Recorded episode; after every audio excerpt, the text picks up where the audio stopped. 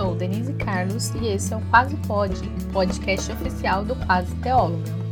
E esse clima de roça, de tranquilidade, é para o nosso podcast de devocional, porque para fazer uma devocional com qualidade tem que ser tranquilinho. Diariamente temos uma devocional por aqui. Faremos a leitura da Bíblia durante um ano, durante todo esse ano de 2022. Por dia, farei uma reflexão junto com vocês com base nos capítulos lidos.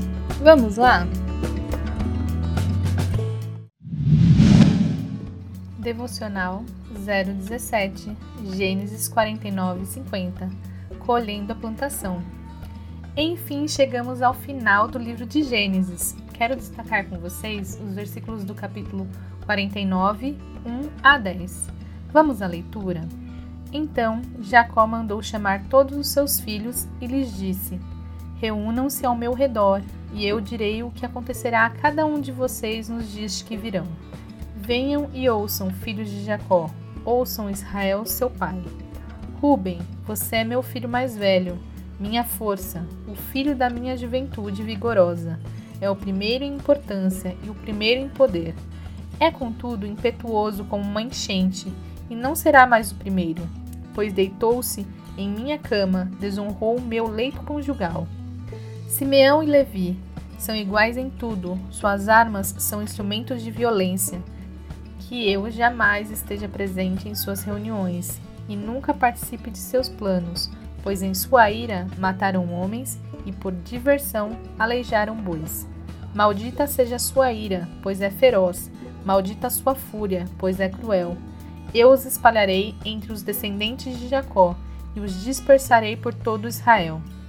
Judá, seus irmãos o louvarão, você agarrará seus inimigos pelo pescoço, e todos os seus parentes se curvarão à sua frente. Judá, meu filho, é um leão novo que acabou de comer sua presa. Como o leão, ele se agacha, e como a leoa, se deita. Quem tem coragem de acordá-lo? O cetro não se afastará de Judá, nem o bastão de autoridade de seus descendentes, até que venha aquele a quem pertence, aquele que todas as nações honrarão. Quem semeia injustiça, colhe desgraça. Provérbios 22, 8, parte A. O inverso também é verdadeiro. Vemos aqui Jacó ou Israel chamar seus filhos e trazer oráculos proféticos. Todos os filhos que se tornariam as doze tribos de Israel, todos eles teriam parte da bênção, mas nem todos se beneficiariam da mesma forma. Vemos que os que fizeram mal, e ao longo da narrativa de Gênesis percebemos esse mal, e aos que fizeram bem, vemos também o seu futuro. É a clara lei da semeadura: eles vão colher o que plantaram. Nesse interim, temos Judá. Vemos o domínio da tribo de Judá e vemos da linhagem de Judá reis. A expressão teriam nas mãos o cetro é símbolo de monarquia. E por fim, aquele a quem o cetro pertence, o Rei dos Reis, Jesus Cristo. Glória a Deus! E não tem como não dar um glória a Deus. É por isso que vemos Judá na genealogia de Jesus, descrita em Mateus 1. E nós, o que temos semeado? Qual será a nossa colheita? E essa foi a reflexão de hoje.